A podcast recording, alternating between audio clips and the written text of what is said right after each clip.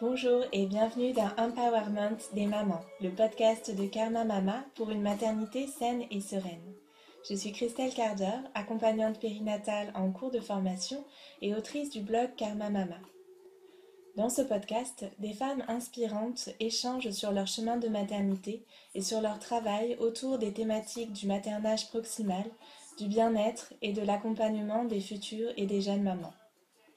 On y partage nos ressources pour plus de sororité et plus d'empowerment entre les mamans. Si vous voulez soutenir ce podcast et tout le travail et les valeurs de Karma Mama, le meilleur moyen pour cela est de partager autour de vous et sur vos réseaux notre podcast, de le commenter et de lui donner un avis 5 étoiles sur iTunes. J'ai hâte de lire vos commentaires. Je vous souhaite maintenant une belle écoute et pour ce premier épisode, j'ai invité Camille Laperle de Maternité Sacrée. Ensemble, nous avons parlé de l'importance de préparer son poste natal, de soins ayurvédiques pour les jeunes mamans et de son double travail en tant que doula. Je vous laisse découvrir notre échange et je vous dis à très vite sur les réseaux sociaux. Et c'est parti, j'enregistre. Alors, euh, eh ben, je me disais qu'on pouvait commencer peut-être euh, par ta présentation, par nos présentations respectives en fait.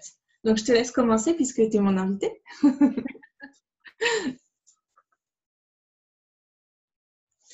Alors là, oui, je t'entends pas très bien par contre. Ah, Camille Laperle? Ouais, c'est bon. Ça va, ok, super.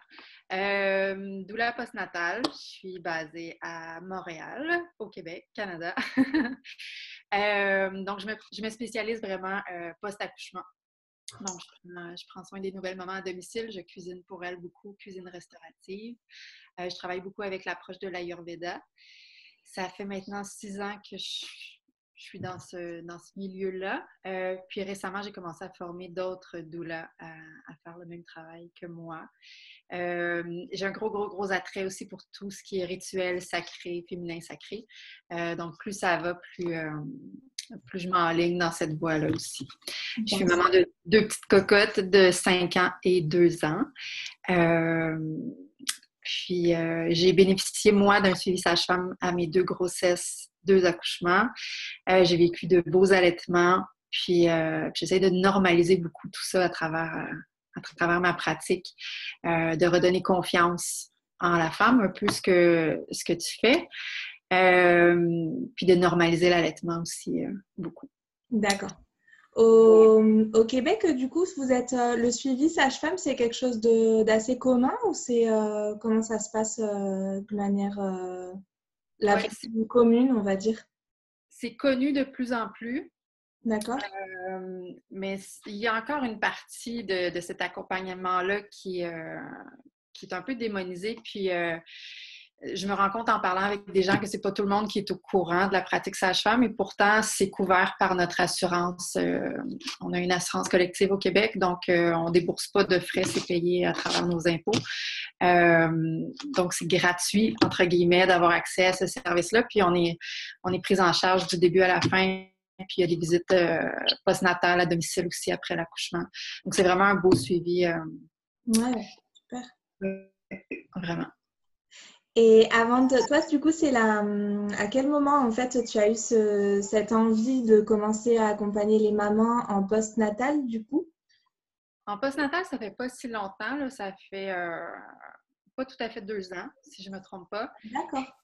Je ne sais pas pourquoi j'ai eu le déclic, mais je sais que ça vient probablement du fait que je me suis épuisée, moi, en postnatal. Euh, un gros burn-out maternel qui a duré à peu près six mois. Puis je suis naturopathe aussi, donc euh, j'avais des trucs pour me, relever moi-même, mais j'ai quand même trouvé ça très dur. Puis de, passer à côté, ces six mois où j'étais pas nécessairement disponible pour, euh, pour mon enfant, j'ai trouvé ça vraiment difficile. Euh, donc je pense que ça vient de là, mon besoin d'aider les autres mamans. C'était au moment de ta deuxième maternité, du coup? Si c'était première. première maternité, d'accord. Ok. Euh, des suites de l'accouchement, directement, tu as eu ce... Oui, puis c'est d'être isolé beaucoup, euh, que tout soit nouveau. C'est un premier bébé, donc on ne sait pas trop dans quoi on s'embarque, de se mettre mm. beaucoup de pression sur les épaules, de vouloir être une mère parfaite. Euh, il y avait beaucoup de, choses qui s'accumulaient, qui font en sorte que oui, je me suis, je me suis épuisée moi-même à bout de ressources. D'accord. Et euh, dans ce moment-là, toi, tu as trouvé quelqu'un qui t'a aidé justement ou les choses se sont remises petit à petit euh, euh, d'elles-mêmes avec la pratique que toi, tu as mis en place justement pour, pour te soutenir, pour t'aider? oui, je me suis remise moi-même. C'est ça, famille et amis sont, sont loin de moi. C'est sûr que j'ai mis le, papa à contribution aussi. Là. Je, lui, je lui ai laissé savoir que j'avais besoin d'aide. Mais euh, non, c'est ça, je me suis remise toute seule. Je ne suis pas allée, euh, consulter non plus. Euh, l'épuisement maternel n'est pas tant reconnu, puis c'était loin d'être une dépression. J'étais, j'étais super heureuse, mais je pleurais beaucoup, beaucoup. Je pleurais de fatigue. J'étais fatiguée.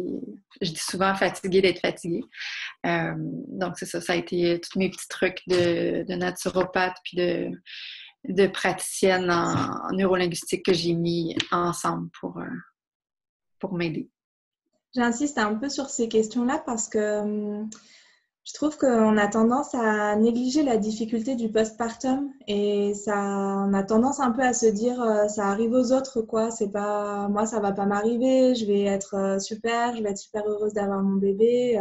surtout quand la grossesse se passe très bien, que l'accouchement se passe bien j'ai l'impression qu'on a parfois tendance à croire que le postpartum va forcément super bien se passer. Et euh, je suis super contente de discuter avec toi de tout ça et en particulier puisque c'est ton activité justement de doula postnatale, de voir, euh, d'insister sur le fait que oui, on est quand même super nombreuses à avoir des difficultés. Euh, moi, ça a été plutôt pour mon deuxième où euh, ouais, il y avait une forme d'épuisement généralisé dont je commence à sortir.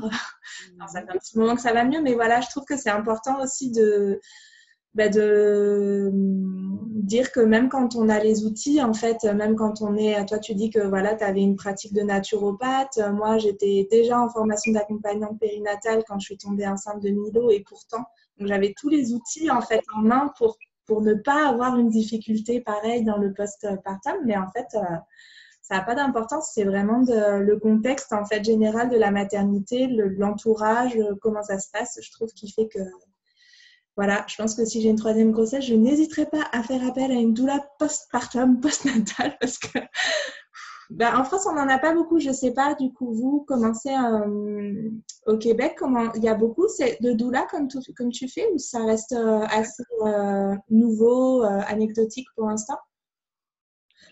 Euh, c'est difficile à dire. Comme je fais, moi, euh, on n'est pas très nombreuses, en fait, de plus en plus parce que je suis en train d'en former.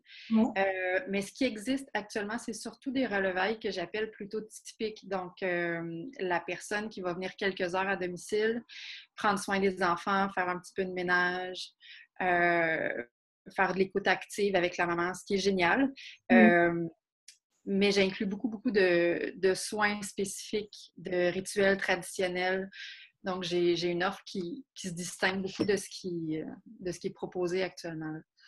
Euh, puis encore là, ça dépend des, régions. Il y a certains centres où euh, l'offre est plus, est plus présente. Euh, puis quand on s'éloigne un petit peu des grands centres, mais c'est plus difficile d'avoir accès à, à cette aide-là. Oui.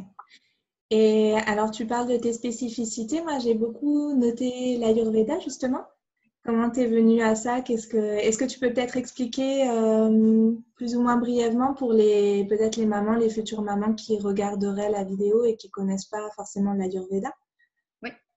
Euh, comment j'en suis venue à l'Ayurveda? Ben, ça a été plusieurs formations, plusieurs lectures, plusieurs rencontres. ça n'a pas été quelque chose en particulier, mais juste un, Wow! On dirait qu'ils l'ont compris, l'affaire, comment ça fonctionne. Euh, L'Ayurveda, c'est une vieille, vieille médecine. C'est la médecine de l'Inde, la médecine ancestrale. C'est super complexe, c'est super large. Euh, puis ce que je trouve bien, c'est qu'on réussit, puis de plus en plus en Occident, ça, on réussit à extraire certains trucs qui nous parlent plus de l'Ayurveda puis à les mettre au bout du jour. Euh, le yoga, ça nous vient de l'Ayurveda. Puis euh, toutes les pratiques qu'on voit de plus en plus, comme euh, l'huile bouche, de, brasser de l'huile dans sa bouche pour se nettoyer les dents. de se nettoyer le nez avec, avec le neti-pot, avec de l'eau de l'eau c'est ce qu'on fait au bébé d'ailleurs, en fait. Hein? Oui, oui, oui, définitivement. Euh, donc, c'est ça, plein de petites pratiques que que j'appliquais dans mon quotidien depuis super longtemps. Puis là, je me suis rendu compte d'où ça venait. Euh, c'était quoi l'origine de tout ça, puis d'avoir une vue d'ensemble. Puis là, ben, j'ai décidé d'aller creuser un petit peu plus loin pour aller voir c'était quoi les pratiques euh, pour les nouvelles mamans, qu'est-ce qui se faisait du côté de l'Ayurveda. Euh, au niveau de la cuisine, ça fait juste tellement de sens de, proposer des aliments qui sont, qui sont vraiment adaptés à la condition de la nouvelle maman qui vient d'accoucher, qui a, je dis tout le temps, les organes éparpillés, euh, qui a besoin de quelque chose de réconfortant, qui a une digestion qui est au ralenti. Donc voilà, l'Ayurveda va vraiment venir soutenir la nouvelle maman euh, à partir de la cuisine. Il y a les mélanges d'herbes aussi qui vont être vraiment soutenants. Il y a les massages, les massages à l'huile qui font mmh. tellement bien, mmh. euh, qui aident à la réappropriation de soi.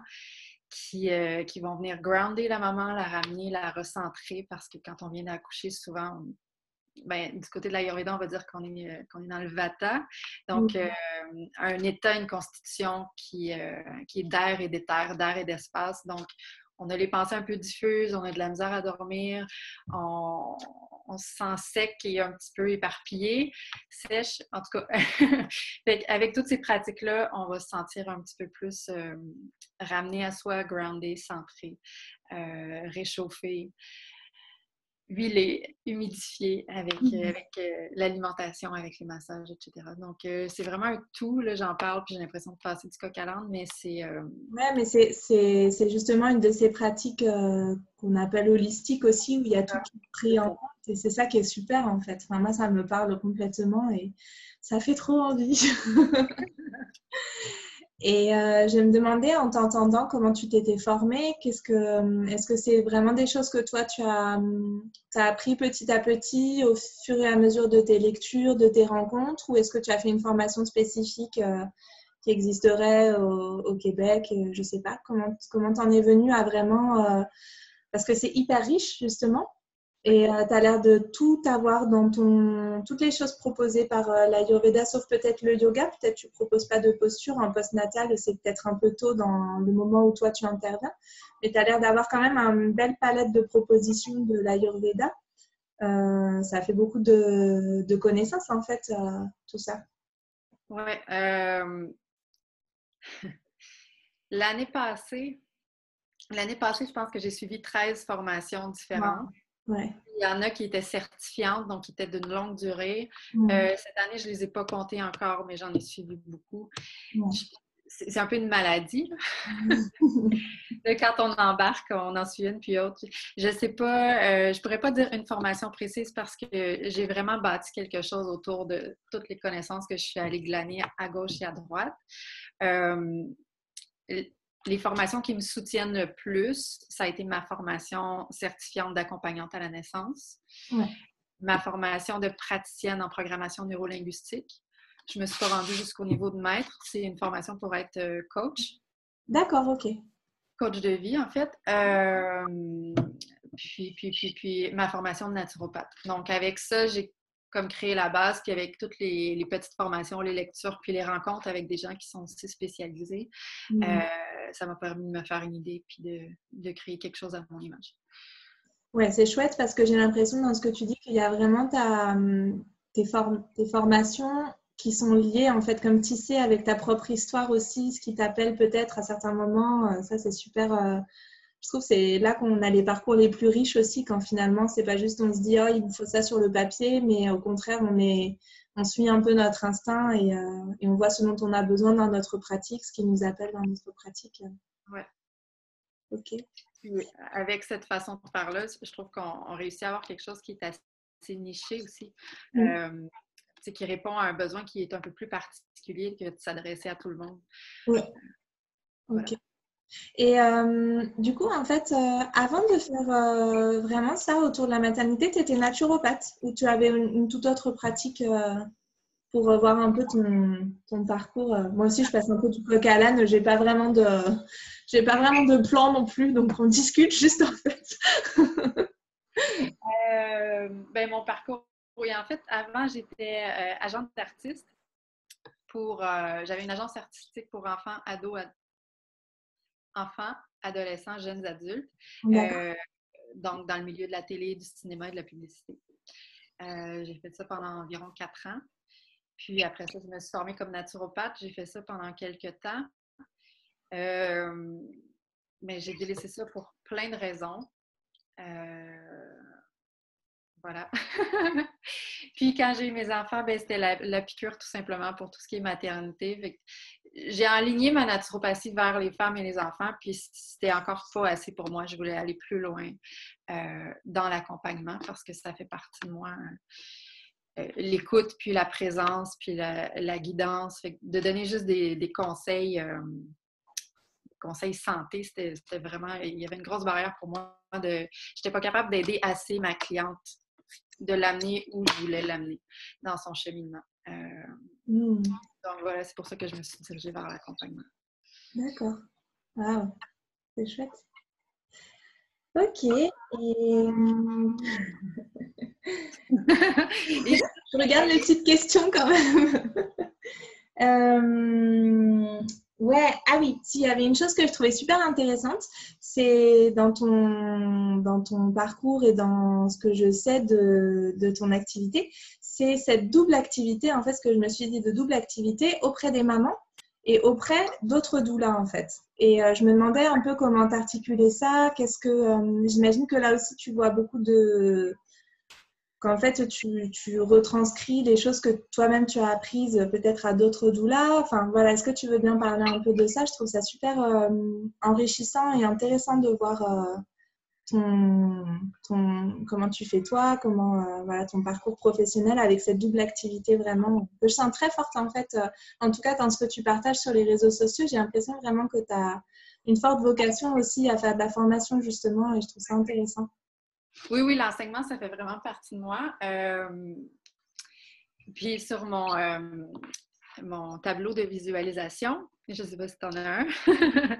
Mais euh, l'enseignement est là depuis des années, puis je le remets tout le temps à chaque année. Puis je réussis tout le temps à enseigner. J'enseigne depuis. Euh, ça fait 16 ans que j'enseigne, euh, puis je ne suis pas très vieille. donc voilà, l'enseignement, ça, fait partie de moi. Il y avait un gros, gros manque. Il y avait juste moi qui offrais ce genre de service-là au Québec je dis que c'est un service premium qui est un service haut de gamme. C'est un, peu plus spécifique dans les soins à la mère que les relevailles euh, de base qu'on connaît. Comme moi, il n'y avait pas personne qui a fait ça. en fait. En France, on n'a même pas ça. On n'a pas les relevailles. Il n'y a vraiment rien du tout. Euh. Voilà. Il y a, je pense, deux visites, euh, deux visites de sage-femme, en fait, euh, après la deux ou trois visites. Moi, j'ai vécu euh, mes accouchements à domicile, en fait. Donc, j'ai pas vécu ce qu'on vit standard, enfin, de manière standard en France.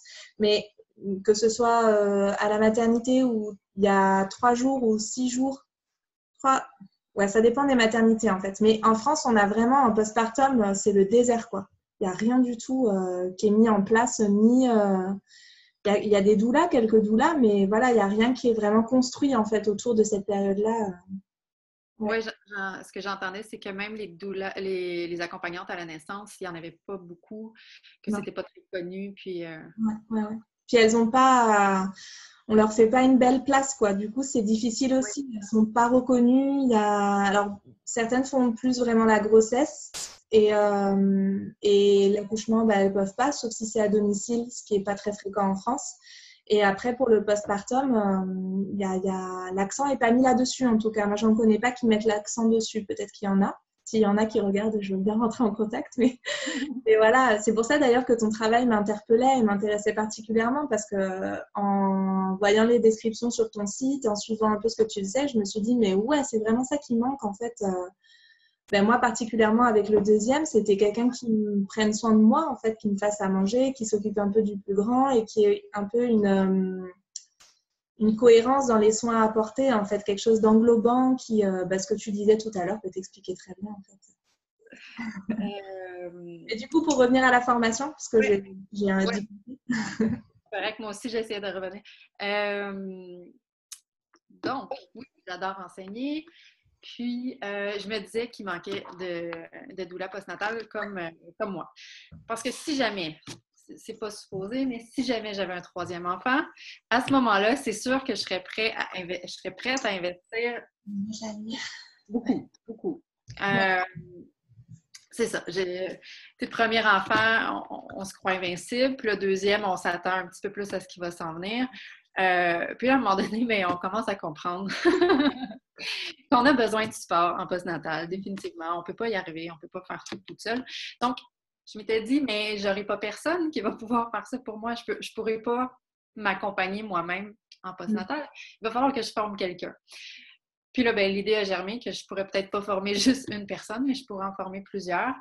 Euh, puis moi, cette formation-là que j'ai créée, euh, ma formation en ligne pour devenir doula postnatale, c'est, euh, j'allais dire, c'est un ramassis, puis c'est pas vraiment un beau mot, là, de, tout ce de toute mon expérience d'accompagnante en postnatal, puis de toutes mes formations.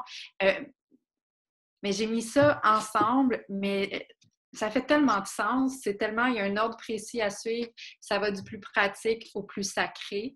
Euh, c'est pas toutes les doulas qui vont suivre cette formation-là qui vont l'appliquer de la même façon ensuite avec leurs clientes, mais je trouve que ça donne vraiment un large éventail euh, de ce qu'on peut faire en postnatal, puis à quel point on peut, on peut aider les nouvelles familles, euh, alléger, adoucir leur, leur transition là, euh, au sein de la parentalité. Euh, donc voilà, à l'automne passé, j'avais euh, j'avais un coach d'affaires, puis euh, on se parlait, puis je disais un jour, tu j'aimerais ça peut-être avoir une école, enseigner à d'autres accompagnantes. Puis elle m'a dit un jour, c'est quand ça? J'ai dit, ben, dans quelques années, tu sais, quand... Puis elle était comme, OK. Je serai grande. elle m'a dit, mais, pourquoi? Ben, quand je serai prête, elle dit, mais on n'est jamais vraiment prête, hein? c'est là que je me suis dit, ben, je, vais, je pourrais m'essayer, tu sais, voir, juste lancer un petit mot sur euh, les, réseaux sociaux, puis voir c'est quoi la réponse. On s'était parlé, je pense, moi puis ma coach en septembre, puis en décembre, j'ouvrais les inscriptions pour ma formation de Puis finalement, je j'en ai formé 30 en janvier. Ah ouais? Oui, ouais. Ça a super bien été.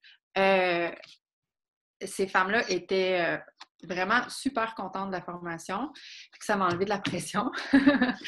Euh, puis il y en a beaucoup qui étaient déjà accompagnantes à la naissance, donc qui travaillaient dans le milieu depuis plusieurs années, mais ma formation les appelait quand même.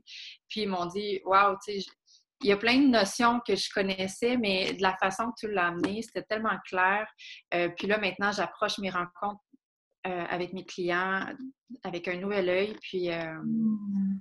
vraiment, c'est ça. Je pense que j'ai fait un beau travail, puis euh, je suis fière de moi. Puis là, ben, il y a une nouvelle cohorte qui commence. En fait, je lance les inscriptions demain.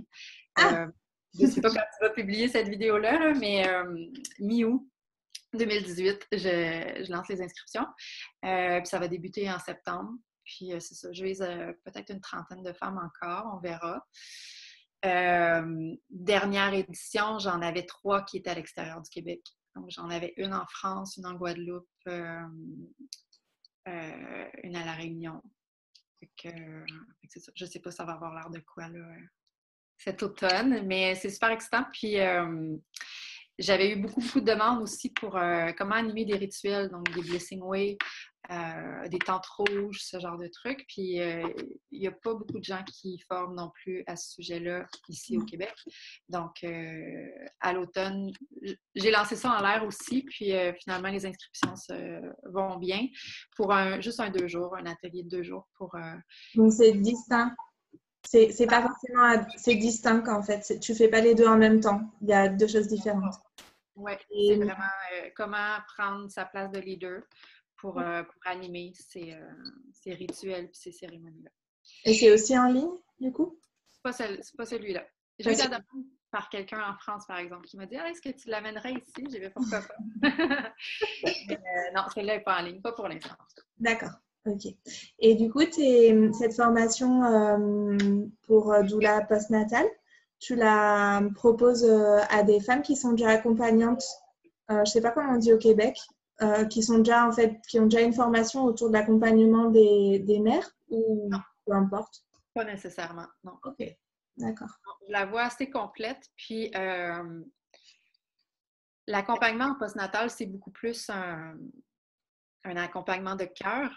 Pendant la grossesse, l'accouchement, il y a certaines situations cliniques, puis euh, il y a quand même il y a certaines mesures qui sont prises, puis on peut, euh, on peut les outiller, oui, c'est sûr, avec, euh, voyons, outiller les femmes en, en se reconnectant avec elles, puis en, parlant avec bébé, etc. Mais je trouve qu'en postnatal, c'est beaucoup plus dans, dans l'être encore plus. Mm. J'ai comme de la misère à m'exprimer, là.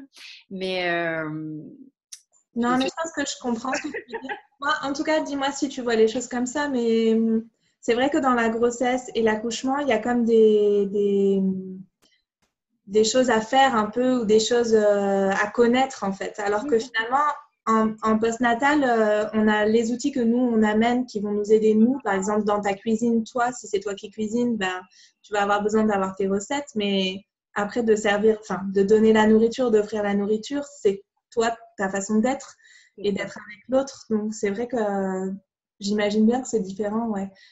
Qu'il y a, y a... c'est pas la même approche, même si ça, ça se rejoint quand même. Mais, euh, mm, mm.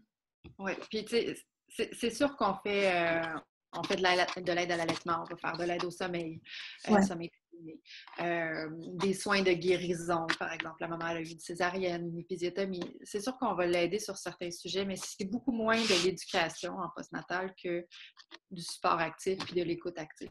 Donc, euh, non, je ne demande pas à ce que personne soit, euh, soit déjà formé. Mm-hmm. la formation, elle est complète comme ça. Par contre, là, à partir de septembre, je demande une, une lettre de motivation, juste pour, pour savoir euh, d'où la personne vient, puis où elle veut s'en aller avec, avec cette formation-là. OK.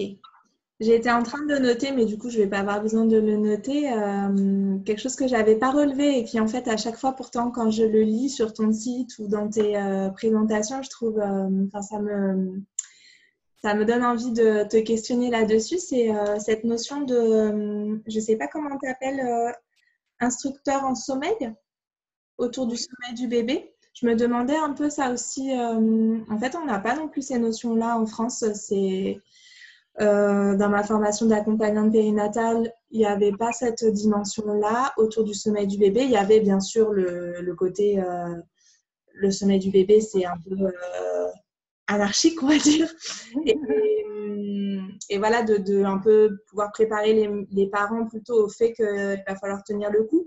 Mais euh, dans l'appellation que tu utilises, j'avais le sentiment qu'il y avait peut-être euh, plus de guidance autour de comment amener son enfant à avoir un, meilleur sommeil ou un sommeil euh, qui nous permette plus de repos. Comment tu, tu présentes ça, tu entrevois ça? Qu'est-ce que c'est -ce que exactement En fait, j'ai suivi une formation avec Bébomia qui est en, eux, ils sont en Ontario. Euh, c'est une formation en ligne sur le sommeil du nouveau-né, puis comment accompagner la nouvelle famille à accompagner leur bébé. Euh, ça défait beaucoup, beaucoup de mythes par rapport euh, au sommeil de l'enfant. C'est une formation qui est très axée sur le côté bienveillant. Donc, c'est pas du laisser pleurer l'enfant. Puis ensuite de ça, ben, j'ai continué avec toutes mes lectures sur le sommeil de l'enfant. Puis j'ai monté un petit programme. Donc, les parents qui ont des difficultés, disons, parce que c'est sûr que c'est pas tous les enfants qui vont, vont faire des belles nuits. Mais ceux qui sont plus en difficulté ou qui ont de la misère à s'en remettre, euh, les parents qui sont, euh, qui sont épuisés, bien, à ce moment-là, je vais leur refiler quelques trucs pour à essayer. En fait, c'est souvent des idées de routine ou euh, hmm. De changer certaines choses dans leur façon de voir le sommeil de l'enfant pour peut-être juste, des fois, c'est juste d'abaisser les attentes des parents. Hmm ou qui arrêtent de faire des comparaisons avec les enfants de leurs amis. Ou... Des fois, c'est aussi simple que ça. Puis d'autres fois, ça va être vraiment d'établir un, programme pour leur bébé pour, euh, pour améliorer le nombre de réveils ou euh, la durée de sommeil. Oui. Ah, c'est super intéressant. Oui, oui. Et euh... Encore une fois, c'est de l'accompagnement. Il n'y a jamais rien de miraculeux, puis chaque bébé est différent, mais c'est vraiment, c'est ça, c'est différentes choses à mettre en place pour euh, favoriser la paix familiale. Et euh, j'ai l'impression que tu fais pas mal de prévention aussi. En fait, je pense à ça parce que c'est vrai que quand on est confronté à des difficultés de sommeil, moi, Milo, il fait toujours passer nuit. Par exemple, il a 11 mois. Et, et en fait, au moment où c'était le plus difficile, j'aurais pas été en mesure de, me mettre à faire un genre de programme où, tu vois, j'ai l'impression que quand tu es confronté à une difficulté, finalement, tu es beaucoup en mode survie et euh, tu n'as pas l'ouverture d'esprit, le regard, euh, la présence en fait, euh, juste intellectuelle pour, pour chercher de l'aide en fait. Et moi, c'est quelque chose que j'essaie de beaucoup travailler avec Karma Mama sur recevoir de l'aide, comment se préparer. Je pense que les futures mamans que j'accompagne, je les, je leur fais peur, je pense, parce que il va falloir se faire aider hein, maintenant. Mais euh, je trouve ça super, euh, la petite séquence de mail en fait qu'on reçoit quand on, ça, je sais plus par quel biais, tu envoies une petite séquence de mail là sur euh, la préparation du postpartum. Et, et ouais, je, j'avais envie de parler avec toi du, de justement cet aspect avant, en fait, le, le postpartum pendant la grossesse, comment on prépare son postpartum, en fait. Enfin, tu vas pas tout nous dire là, mais euh, j'imagine que tu vas pas tout nous dire là. On n'a pas tant de temps que ça, d'ailleurs. Mais, euh, ouais, voilà, je trouve, euh, enfin, j'avais envie de parler de ça parce que je trouve ça important, en fait, de mettre l'accent là-dessus pour les futures mamans qui regardent. Ouais. Mm.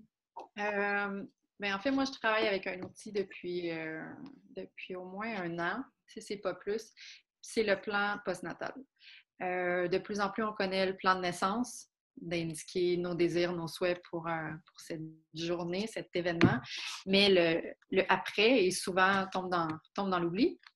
Euh, et pourtant, c'est tellement important parce que l'accouchement, oui, c'est important, puis ça dure un certain nombre de, minutes, d'heures, de jours euh, pour les moins chanceuses. Mais euh, après, c'est pour toute la vie.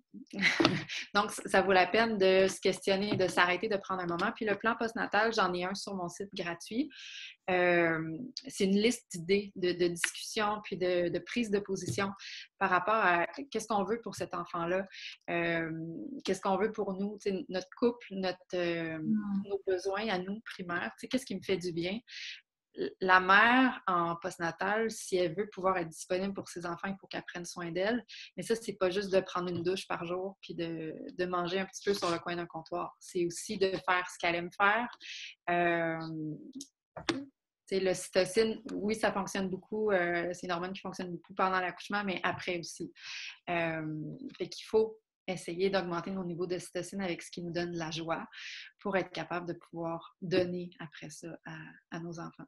Euh, fait qu'il y a cet outil-là. Je ne sais pas si tu voulais que j'élabore sur le sujet, mais euh, je pense que de juste prendre le temps, si on est seul ou si on a un conjoint, une conjointe, de s'asseoir puis de, de mettre nos attentes, nos désirs, nos visions pour, euh, pour ce qui s'en vient sur papier.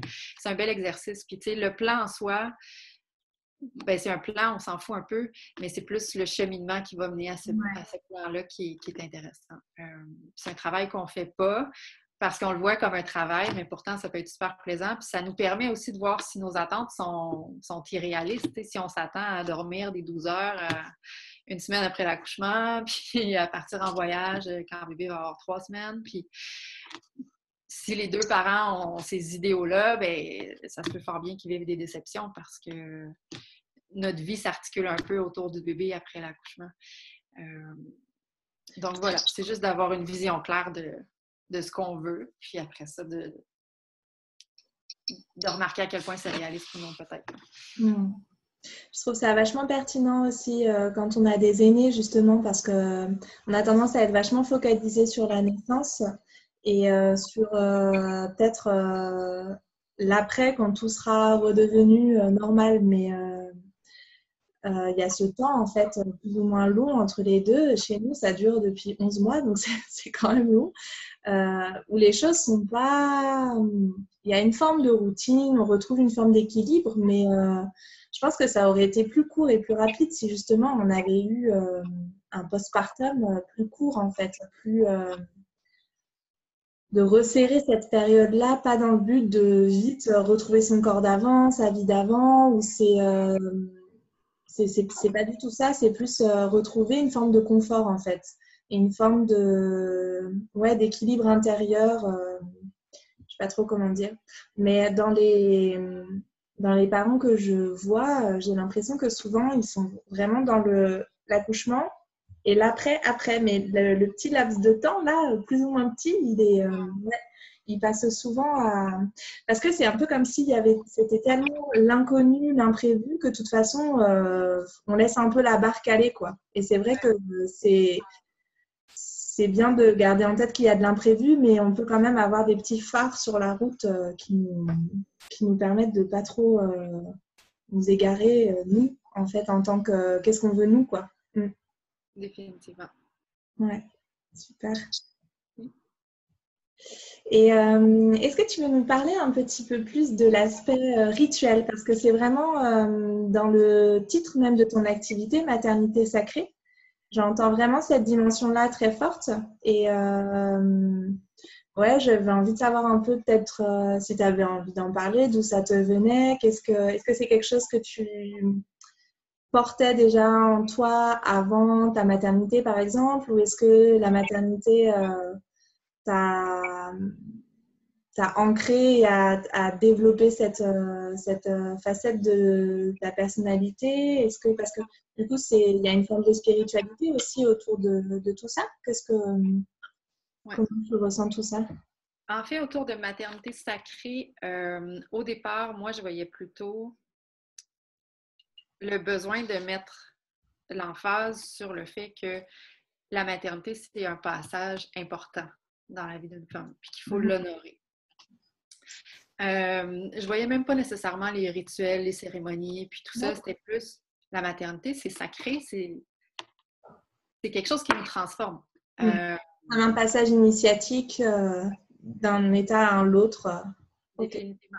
Il y a une, une transformation physique, c'est certain. Mm. Notre cerveau change, euh, mais on se transforme en tant que personne aussi les enfants nous apprennent beaucoup, beaucoup, beaucoup, puis, euh, c'est ça, on, se transforme. Donc, ça venait de la maternité sacrée surtout. Puis, euh, ben moi, je baigne dans les rituels depuis, euh, depuis tout le temps. Puis, dans les, jeux divinatoires. ma mère, elle avait un pendule quand j'étais ah petite. Des dés avec des petits livres de numérologie. Euh, je me suis fait donner un jeu de tarot il y a à peu près 12 ans. Tous ces petits trucs-là parsèment mon quotidien. Puis pour moi, c'est la normalité. Ça ne fait pas de moi quelqu'un d'ésotérique euh, pour autant, mais j'ai euh, une propension à la spiritualité, disons-le comme ça. puis j'ai été confrontée à différents rituels. j'ai assisté à un Blessing Way il y a des gens qui m'ont parlé du soin rebozo. Je ne sais pas si tu connais. Euh, donc voilà, j'ai comme été en, contact avec certains rituels euh, spécifiques à, la maternité, disons, au postnatal. Puis, euh, puis ça m'a fascinée. je suis allée chercher beaucoup de formations en lien avec ça pour, pour rajouter du sacré dans, dans, tout ce que je fais. Puis je me rends compte à quel point les mères en ont vraiment besoin. Euh, de rendre ça, euh, je sais pas, de rendre ça magique, tout simplement. C'est pas. C'est pas juste euh, une expérience ordinaire de la vie de tous les jours, c'est vraiment c'est quelque chose de, précieux puis qui reviendra jamais. Donc c'est important de prendre le temps puis de le marquer le temps avec avec des souvenirs mémorables. Puis ça passe tellement vite que souvent même on s'en rappelle plus j'essaie de me relater l'histoire de mon premier accouchement, puis une chance que j'ai des les feuilles de mes sages-femmes parce que sinon, je ne sais pas, je ne sais plus là. c'est parti de ma tête. Mon deuxième accouchement, je l'ai écrit, donc je le relis, puis ça me revient. Mais c'est ça, c'est qu'on oublie, on oublie quand même assez facilement malgré tout. on va se rappeler des bribes, mais de venir ajouter des éléments comme ça, ça rajoute de la magie, puis ça rend ça spécial. Ça va aller très bien. ça rend ça spécial, puis c'est beau, c'est doux, ça facilite, je trouve, la, la transition à travers cette maternité-là. Oui, moi, ce que je trouve super en plus, c'est que euh, là, maintenant, mon aîné, il a 3 ans. Et euh, je me rends compte de plus en plus de l'importance euh, pour lui aussi des, des rituels, pas simplement dans le quotidien, mais de d'avoir une forme de euh, comment dire de ben ouais de, magie en fait eux ils l'ont les enfants cette, cette espèce de magie du quotidien, de magie des, des, jours précis, des, enfin, je veux dire, des événements euh, qui les marquent ou qui créent quelque chose chez eux de souvenir. Et je trouve que c'est une belle, une belle façon de se préparer à ça, en fait, de vivre soi-même en tant que, pour, pour nous-mêmes, en tant que maman, quand on est enceinte ou au moment de la naissance ou du, du postpartum de, se dire bah maintenant il y a une euh, y a, maintenant je suis obligée d'accepter qu'il y a de la magie en fait parce que mon enfant il va de toute façon m'en mettre plein la vue de la magie dès qu'il y a un papillon dès qu'il y a un brin d'herbe qui se plie dans le vent ou euh, je pense que tu vois tout à fait ce que je veux dire et c'est quelque chose euh, à laquelle moi je suis assez sensible et, et du coup ouais je, je, le vis vraiment quoi je trouve que ça fait vraiment sens de prendre en compte cette dimension magique de la maternité euh, et de pas la perdre en fait, de la de, de, l'ancrer en fait dans notre euh, dans notre quotidien en. Ouais. Ouais, que ça prenne une place puis que c'est sûr que quand je vais à domicile et que je fais des soins ou des cérémonies ou des rituels comme ça, je viens juste une fois, mais on a ce rappel-là, puis on a envie de, sans répéter l'expérience comme elle a été vécue, de, rajouter une petite touche de magie à son quotidien pour, euh, pour mm-hmm. l'alléger. Puis, euh, ça va tellement devenir marquant dans l'expérience de la femme.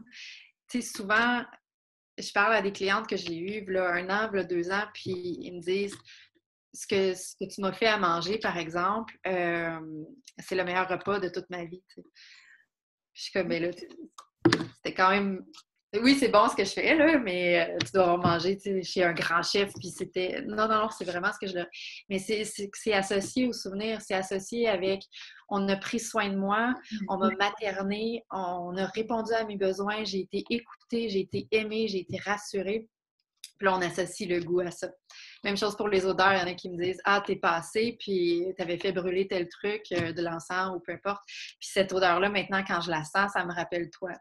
Euh, fait que je trouve ça super beau à entendre. Nos, souvenirs sont, euh, sont influencés beaucoup par, nos sens. Donc, c'est ça, j'essaie de créer quelque chose de plein de avec plein de, différentes couches et de, mm. jouer avec l'essence de la maman, puis de, l'émerveiller un petit peu avec mes visites. Ça me fait penser à euh, ce que tu dis, au fait que je pense que ça doit être aussi, euh, ça doit être aussi fort en fait pour les jeunes mamans d'avoir quelqu'un qui est le témoin de cette, euh, cet instant-là en fait. Parce que finalement, quand on vient d'accoucher, on a des, il y a notre conjoint ou notre conjointe, il y a les aînés éventuellement, il y a les amis qui sont là. Mais euh, pour chacun, il y a une forme d'enjeu. De, Ils sont là aussi pour voir euh, l'enfant et d'avoir quelqu'un qui est vraiment juste le témoin de ce que vit la maman.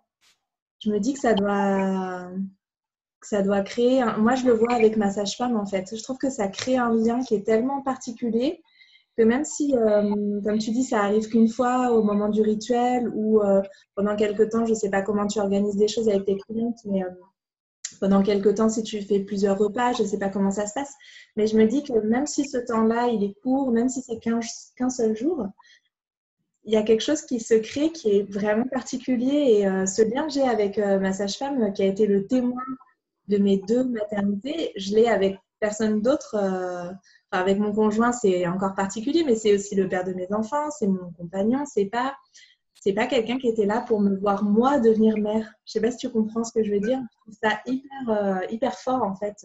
Ouais. Oui, je, le, comprends très bien, puis je le vis aussi. Euh, en fait, moi, je dis toujours que je tombe en amour avec toutes mes clientes. Mmh. C'est vrai j'ai une petite barrière professionnelle que j'essaie de ne pas franchir, mais en même temps, je m'en fous un peu. je deviens souvent amie avec mes clientes parce qu'elles sont belles, parce qu'elles sont fortes, parce que je suis émue de les voir traverser tout ça. Puis, euh, c'est ça, il y a une belle complicité, une belle chimie qui s'installe euh, pratiquement tout coup. Je tombe en amour avec elle, elle tombe en amour avec moi. Puis c'est, euh, oui, c'est un, lien fort qui se crée. Puis il y a aussi le fait de savoir que ben, j'ai passé par là. Puis que j'ai quand même beaucoup de connaissances. je suis quelqu'un de, confiance, puis une référence aussi. Euh, ils savent mmh. que, je suis jamais très loin. Puis le gros de mon travail, c'est de normaliser leur expérience. Donc, ça fait du bien d'avoir quelqu'un qui, le conjoint et la conjointe qui va angoisser sur les mêmes trucs, ben moi j'arrive pour dire ben c'est pas grave, c'est normal. la pression baisse d'un coup. Et ça, fait vraiment beaucoup de bien, puis ça l'aide à, dédramatiser leur situation, puis à renforcer nos liens entre nous. Oui, je le vois, puis je le vis beaucoup, Mais je pense qu'il y a aussi, euh, alors là pour le coup, c'est plus vraiment mon expérience d'avoir été présente euh, au cours de mon stage à une naissance à domicile. Mais c'était euh, en fait je pense j'en avais parlé dans une des newsletters qui a suivi, en fait. Mais c'est la seule fois où j'ai vraiment parlé de cette expérience-là. Mais en fait, j'ai l'impression, euh, bon, en plus, moi, j'allaite encore Milo, donc euh, je suis encore confrontée à des forts pics d'hormones euh, de maternité, etc. Mais quand, au moment de la naissance, donc ça a duré plusieurs heures de ce, de ce bébé et de cette maman, du coup, il y a eu j'ai ressenti tellement d'envie de la materner en fait c'était comme si moi j'avais euh, c'était comme enfin c'est super bizarre ce que je vais dire mais c'était comme si elle bah, évidemment j'ai essayé de pas trop le laisser paraître parce qu'en plus j'avais j'étais juste en stage euh, enfin j'étais pas accompagnante en fait euh, j'étais juste en stage pour voir comment ça se passait mais j'avais l'impression d'avoir besoin de m'occuper d'elle comme, comme si moi-même j'avais accouché et qu'il fallait que je m'occupe d'un bébé. Alors beaucoup moins fortement évidemment, mais ça m'a vachement fait réfléchir sur euh, cette notion de communauté de femmes autour des jeunes mamans, euh, du fait qu'on n'accouchait pas seul, on accouchait avec une sage-femme et avec euh, peut-être une ou deux autres femmes de notre famille qui allaient être amenées à s'occuper de nous par la suite, en fait. Et, et ben, je pense qu'il y a quand même pas mal d'hormones qui circulent dans ce moment-là. J'ai eu des montées de lait de folie. Enfin, c'était. Et je me dis, il y a, ouais, je sais pas, je m'explique pas encore vraiment tout ça. Je sais pas si je me l'expliquerai vraiment un jour, mais il y a une forme d'attachement particulier et qui, est presque euh, euh, non négociable en fait, qui, fait que tu as envie de t'occuper et de prendre soin de l'autre. Donc je me dis que sans forcément vivre ce moment de la naissance avec euh, tes clientes, si tu les vois dans vraiment leur suite de couches, ce que tu dis de tomber en amour avec elle et qu'elles deviennent des amies, je comprends parce que effectivement, si vous avez ces, trucs euh, hormonaux qui s'échangent, puis ce moment si particulier, puis le fait, comme tu dis, que tu sois ce soutien pour elle, c'est euh, bah, pas rien, quoi. Hein. C'est pas, euh, pas juste quelqu'un qui vient, qui fait à manger et qui, et qui repart sans, engagement émotionnel, quoi. C'est, je trouve ça vachement, vachement puissant. Mm. J'avais lu dans j'avais entendu, je me souviens plus où, je pense que c'était dans une de mes formations, une femme qui disait que quand une femme accouche, ce qu'elle aimerait le plus, mais qu'elle ne s'avoue pas elle-même ou qu'elle ne pense même pas de façon rationnelle, tout de suite, tout de suite après son accouchement, c'est de se faire nourrir à la cuillère. Ah ouais, mais complètement.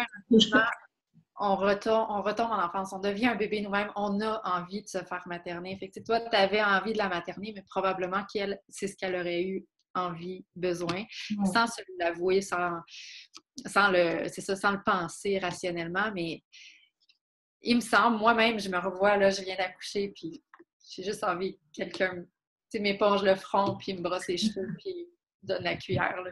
Ah ouais, c'est ça. Et que je peux comprendre ton sentiment de, d'avoir envie d'offrir ça parce qu'en fait, c'est ce qu'on a envie de recevoir. Hum. Ouais, mais je pense que c'est pas pour rien. C'est tout, tout est, tout est bien fait et tout est. Enfin, on fait les choses un peu de travers maintenant, mais du coup, c'est bien d'essayer de remettre du sens et de la, la, ouais, cette espèce de sens en profondeur des choses. Euh, ouais. Ouais, puis de, de s'intérioriser, de s'intérioriser, de, revenir à nos instincts de, base. Tu sais. le, le, ressenti, j'ai l'impression que c'est ça. Naturellement, c'était ça que tu étais porté à faire, sans, sans réfléchir. Ouais, complètement. Mais je pense, je ne sais pas comment c'est en tout cas au Québec, mais euh, en France, et c'est aussi quelque chose que j'essaie de pas mal travailler euh, avec les futures mamans que j'accompagne. On a quand même beaucoup de difficultés à, à même accepter de l'aide en fait sur les choses très concrètes. Tu disais euh, se faire nourrir, que quelqu'un nous brosse les cheveux, que quelqu'un nous éponge le front. Je pense qu'on l'accepte euh, à la limite de notre partenaire euh, des, aides un petit peu de cet ordre-là, encore que c'est pas forcément, on va pas formuler la demande en fait nécessairement. Mais je trouve qu'on a on est tellement dans des, en tout cas, moi je le ressens en France beaucoup, dans une culture de l'autonomie, de l'indépendance, que tout de suite on va vouloir euh, montrer qu'on s'en sort en fait. Et du coup, montrer qu'on s'en sort, ça passerait par euh, tout faire soi-même et surtout les tâches les plus, les plus ingrates entre guillemets, qui sont souvent un peu cachés comme nettoyer sa maison. On sait pas, c'est le genre de truc qu'on essaye de faire avant que les invités arrivent, par exemple. C'est, pas, on va pas se mettre à passer l'aspirateur quand les gens viennent ou à nettoyer ses toilettes. Et du coup, je trouve que c'est des choses où, justement, plus c'est des choses en fait euh, primaires, plus on va avoir du mal à demander de l'aide là-dessus. Alors que c'est justement les choses sur lesquelles on a le plus besoin d'être aidé. Et ouais, c'est des trucs euh, qui sont difficiles à déconstruire et, euh, et euh, ouais, j'espère que les mamans qui nous entendent le retiennent bien. oui, mais ici, c'est difficile. Euh, on a une fierté qui fait en sorte que demander de l'aide et accepter de l'aide, c'est deux choses très, très difficiles. Euh, puis, tu sais, je me rappelle, après mon deuxième accouchement, j'étais dans mon bain. J'ai accouché à domicile aussi les deux fois. Puis, la sage-femme me, me, lavait. Puis, on a une, on a une fierté, on a une pudeur. C'est comme, ben, je viens d'accoucher, mais je suis capable de me laver. Puis elle était comme, oh, laisse-toi faire. OK. Puis finalement, c'était merveilleux, tu sais. Puis j'en garde un, bon souvenir. Mais euh, c'est ça, on a, on a beaucoup de travail à faire à ce niveau-là euh, en tant qu'intervenante en périnatalité. Ouais. Hum, hum, ouais. C'est pas évident tout ça.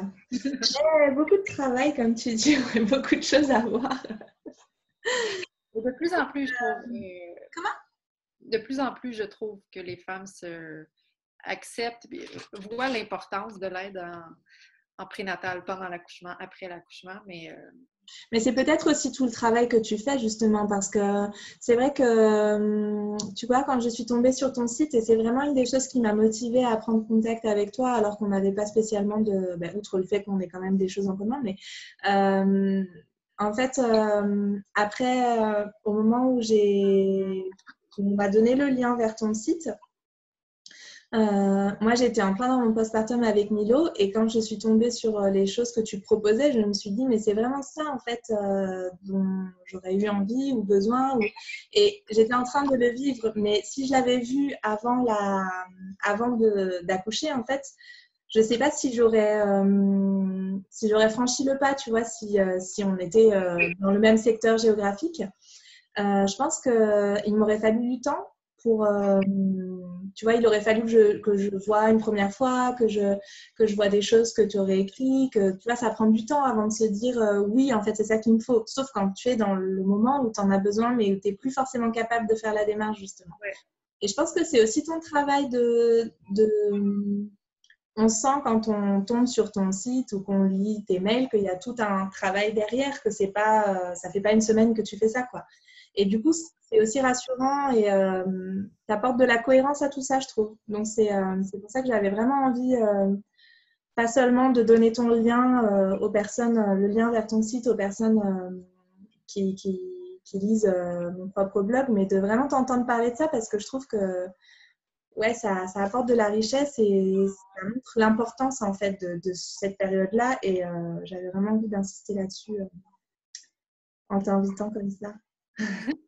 oui, oui, beaucoup de travail d'éducation euh, que je fais. Ouais, ouais, ouais, c'est ça. Bon, ben, écoute, pour moi, ça va être déjà l'heure, en fait. Est-ce qu'il y a des choses dont tu as envie de parler de, pour finir? On a, on a encore un petit peu de temps, mais je sens que voilà, moi j'ai fait un peu le tour des choses que je voulais vraiment, vraiment euh, aborder avec toi. je pourrais montrer un jour mes carnets, c'est assez, euh, c'est assez rigolo. Je devrais prendre en photo en fait. Euh, non, ça va de mon côté. Je pense qu'on a fait quand même un bon tour. Puis j'ai entendu mes enfants rentrer, donc je vais aller voir. Alors ça va, c'est bien. C'est, on n'a pas, en tant que maman, nos temps sont rétrécis et on arrive à tout rentrer. On devient super efficace hein, pour tout faire rentrer. Bah, écoute, je te remercie vraiment beaucoup, beaucoup pour euh, ce temps que tu m'as accordé justement. Et euh, bah, j'espère qu'on aura le plaisir de rééchanger peut-être à d'autres occasions autour d'autres thématiques peut-être plus précises ou à d'autres moments. voilà. Définitivement. je te souhaite une, belle journée du coup euh, au, Québec, je pense. Une bonne Oui, hein, c'est ça? Euh, moi, oui, ça va être une bonne nuit, j'espère. Je le souhaite. Bonne écoute.